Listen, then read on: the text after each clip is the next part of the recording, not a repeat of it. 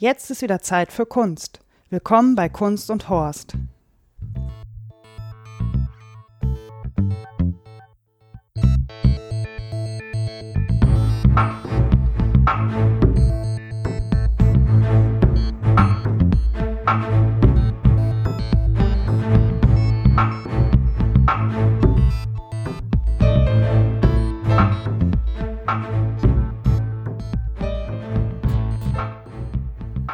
Hallo ihr Lieben und herzlich willkommen zur 44. Folge von Kunst und Horst.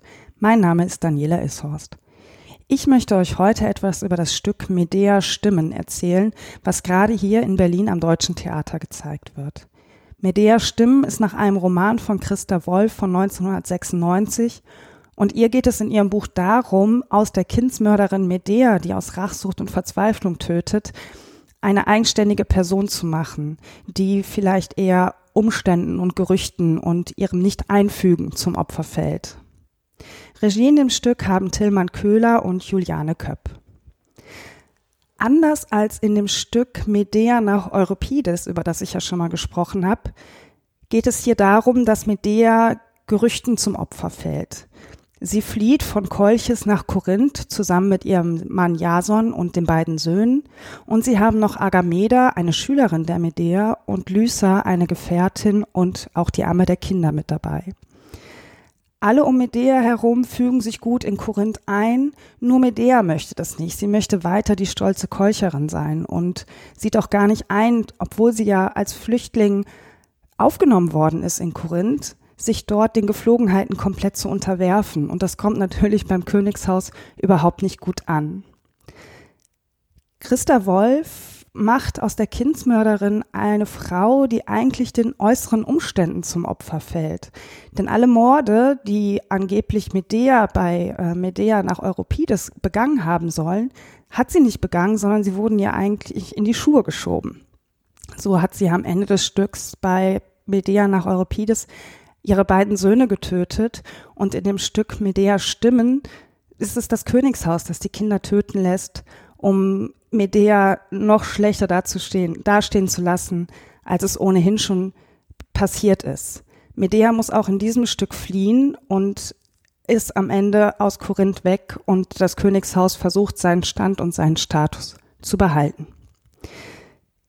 Das Bühnenbild ist ziemlich imposant, das man hier am Deutschen Theater sieht. Das Stück wird in den Kammerspielen gezeigt. Und zwar sieht man, wenn man reinkommt, ein riesengroßes Wasserbecken. Ich würde mal schätzen, das ist so sechs mal vier oder acht mal fünf Meter groß und geht ganz tief in den Bühnenboden mit rein.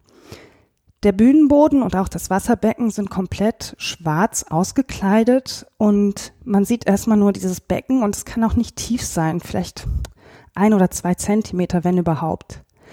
Ganz viel wird mit Licht gespielt. Das Licht reflektiert mal den, den Wasser, die Wasserbewegung so hinten an die Wand und manchmal auch an die Decke und manchmal sieht man auch kaum Bewegungen. Und ansonsten hat man an Requisiten eigentlich nur noch ein Seil, das irgendwann im Laufe des Stücks von oben nach unten fällt und ein paar Stühle, die am Anfang des Stücks links hinten äh, außerhalb des Wasserbeckens spielen. In der Inszenierung werden uns alle sieben Figuren vorgestellt, was ich immer ganz schön finde, wenn das in so einem Stück passiert. Denn selbst ohne den Text gelesen zu haben, wird man auch hier wieder mitgenommen und erfährt, wer welche Rolle in dem Stück spielt. Die sieben kommen nach und nach in, auf die Bühne und sie verlassen sie auch fast gar nicht mehr. Ich glaube, bis auf Medea, die sich zwischendurch mal umzieht, sind alle anderen sechs permanent auf der Bühne zu finden. Was noch auf der Bühne ist, ist links ein Musiker, der Live-Musik macht während dem Stück, die aber sehr dezent ist und immer nur so ein bisschen schon was fast Mythisches hat, so ganz langsam immer wieder aufkommt. Medea betritt als erstes die Bühne, sie ist die erste, die auftritt und holt nach und nach die anderen mit in die, auf die Bühne rauf, beziehungsweise also die kommen dann einfach und alle sieben Personen erzählen uns jetzt ihre Sicht auf die Geschichte. Ähm, die Kinder von Medea, der Bruder von Medea und die Schwester von Glauke, Glauke ist die Tochter des Königs, die dann später Jason heiraten soll, werden von Puppen dargestellt. Und das sind sehr schöne Momente, denn ähm, manchmal sind die Puppen so im Ganzen, manchmal liegt nur so ein Kopf im Wasser und ich habe das schon bei Richard III. gemerkt, was für ein großer Fan ich von so Puppen bin. Also dieses Puppenspiel, wie die Schauspieler mit dem Puppen spielen, das hat ganz oft so was sehr Reales. Ähm, sie bewegen sich auch ganz real, es ist super schön gemacht und ich bin immer froh, ich weiß nicht warum, aber ich bin immer froh, wenn keine Kinder auf der Bühne sind. Also dieses Puppenspiel ist wirklich ganz schön zu beobachten. Alle sind in sanften Erdtönen gekleidet und es ist ein ganz harmonisches Bild, was uns der Regisseur und die Regisseurin da zeigen. Also es ist super schön alles miteinander abgestimmt. Das Stück geht zwei Stunden und 15 Minuten und es hat eher so eine erzählende Form als eine spielende Form. Ich weiß so gerade am Anfang, ich weiß gar nicht wie lange, ich kann das immer schwer einschätzen und gucke da noch zwischendurch nicht auf die Uhr, aber am Anfang ist es sehr langsam, es kommt sehr langsam in Fahrt und in dem Moment, wo ich schon dachte, jetzt müsste es ja mal langsam irgendwie in Bewegung kommen, kommt es eben auch in Bewegung.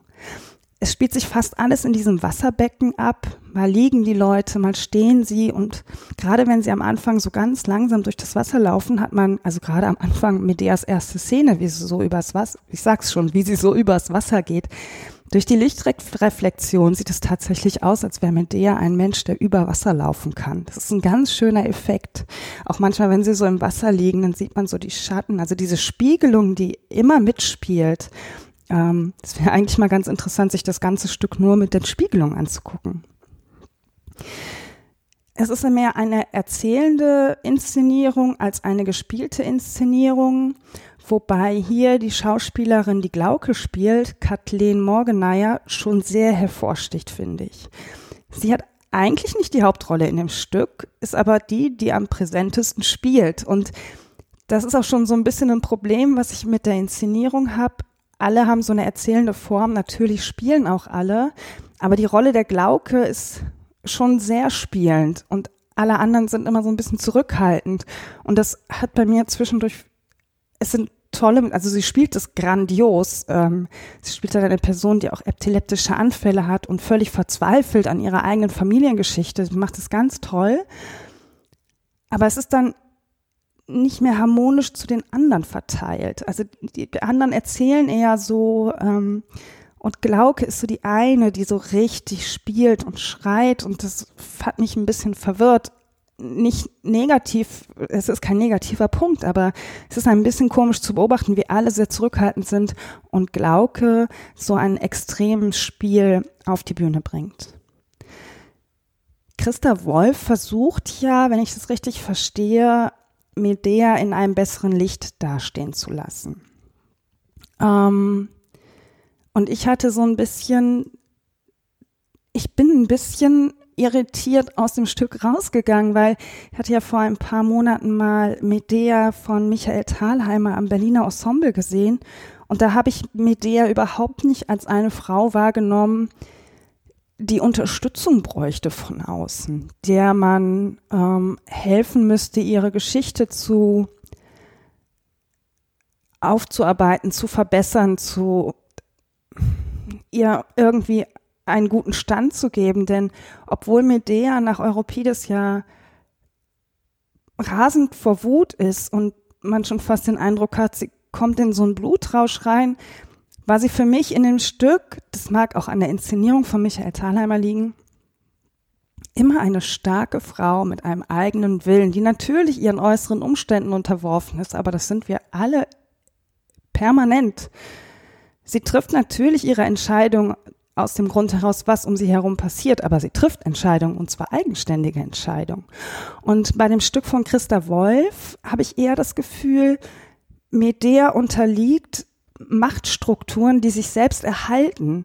Ähm, alle Personen sind darauf bedacht, an die Macht zu kommen, ähm, dem ersten Astronom des Königs Akamas hinterherzulaufen und selbst wenn sie es vielleicht besser wissen, sich trotzdem diesem Machtgefüge unterwerfen, die Machtstrukturen erhalten, ohne Medea in irgendeiner Art und Weise zur Seite zu springen. Und das hat mich so ein bisschen an die gerade laufende MeToo-Debatte auch erinnert, dass man ganz oft eher an Machtstrukturen arbeiten muss, an ein Gefälle, was es zwischen Personen gibt.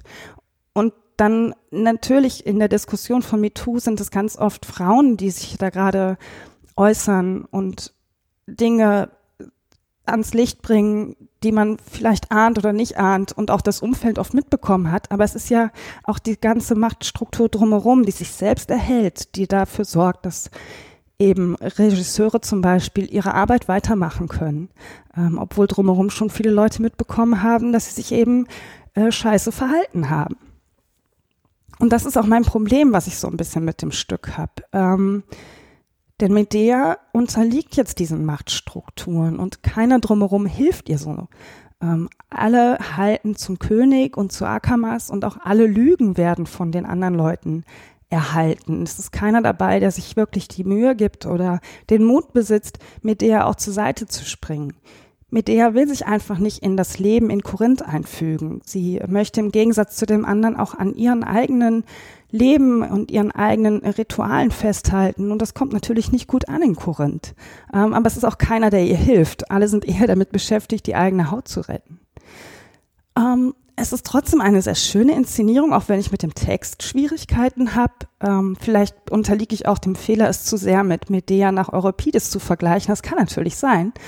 Ähm, aber mir kam dieser Text von Christa Wolf irgendwie ziemlich alt altmodisch vor, obwohl er erst 22 Jahre alt ist. Ähm, es fühlt sich so an, als würde sie alles an Stereotypen festmachen. Und der Text von Euripides ist ja nun so viel älter und Michael Thalheimer hat mit seiner Inszenierung da so eine starke Frau auf die Bühne gebracht.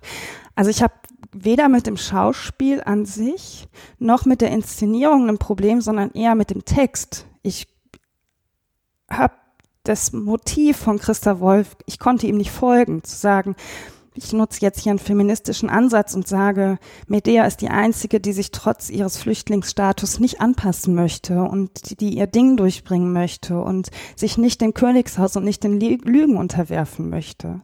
Ich bin da nicht mitgekommen und hatte da so richtig Schwierigkeiten mit. Ähm, das Stück nimmt irgendwann auch ordentlich an Fahrt auf, also gerade so die letzte Stunde. Es macht auch total viel Spaß, da zu sitzen und sich das anzugucken, auch wenn es ziemlich harte Kost ist. Es ist sehr dunkel in dem Raum, das habe ich sehr genossen. Also wie gesagt, das Bühnenbild und auch die Schauspieler, alles toll. Um, ähm, und was ich ziemlich lustig fand, ist, dass mir Jason wieder, ist ja jetzt ein anderer Schauspieler als äh, am Berliner Ensemble wieder, wie der totale Opportunist vorkam und als Trottel. Ich weiß noch, bei Thalheimers Inszenierung habe ich ihn als Papagei und Käfer beschimpft, der so komisch aufgeplustert durch Korinth rennt.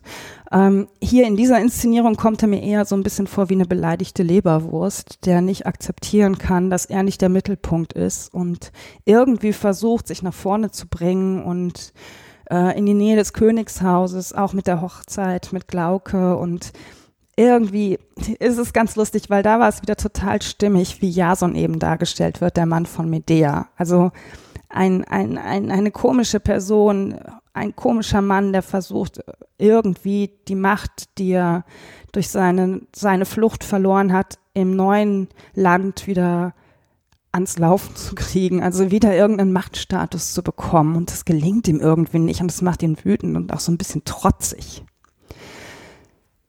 Ja, ähm, Medea Stimmen. Es ist total interessant, mal eine einen Text zu sehen oder ein Stück zu sehen, was irgendwie mit einem meiner Lieblingstheaterstücke zusammenhängt, irgendwie was mit Medea zu tun hat, aber für mich dann wieder nicht so richtig stimmig ist. Ich fand es ein bisschen seltsam, dass mir der Text so altmodisch vorkam und ich habe mir einige Kritiken durchgelesen, die ganz viel Stärke in dieser Medea von Christa Wolf sehen und ich sie gar nicht sehe. Das fand ich sehr interessant, weil ich mich dann selber gefragt habe, ob ich irgendwie einen Fehler aufsitze oder irgendwas nicht verstanden habe, aber ich weiß gar nicht, ob es ums Verstehen geht. Jeder hat ja wie immer einen anderen Blick da drauf. Ich hatte große Schwierigkeiten mit dieser Medea, weil sie irgendwie dann doch den Fallstricken am Ende zum Opfer fällt. Ich habe bei Medea, die Christa Wolf mir hier gezeigt hat, eher das Gefühl, dass sie ein Opfer ist und ähm,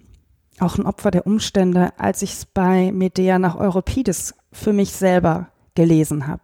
Es ist sehr spannend. Ähm, es gibt einen Satz in der Wikipedia über den Roman von Christa Wolf, wo halt steht, es ist umstritten, wie sehr ihr auch gelungen ist, Medea als starke Person darzustellen. Und ich sehe es leider nicht.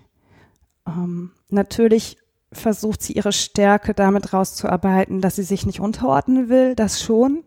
Aber es gelingt ihr am Ende auch nicht, die anderen mitzunehmen. Da kommt dann ganz oft auch so eine Überheblichkeit oder Bockigkeit raus, die ich nicht nachvollziehen kann. Und auch, dass ausgerechnet ihre liebste Schülerin oder mit, die sie am Anfang so sehr liebt, ähm, gegen sich aufbringt.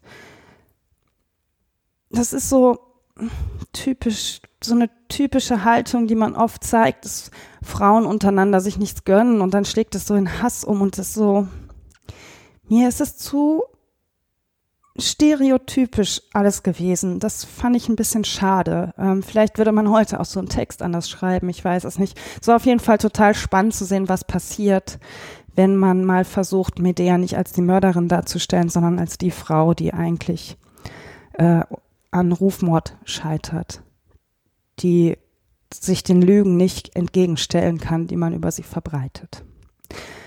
Ich fand es auf jeden Fall ein sehr schönes, eine sehr schöne Inszenierung. Ich ähm, habe mich sehr wohl gefühlt. Ich fand die Kammerspiele auch wirklich schön. Ich habe auch lange nicht mehr so bequem in einem Theater gesessen wie jetzt hier im deutschen Theater in den Kammerspielen. Bleibt mir noch das Wort zur Episode. Das Wort zur Episode ist Papierschiffchen. Ich wünsche euch allen eine kunstvolle und gute Zeit. Bis bald.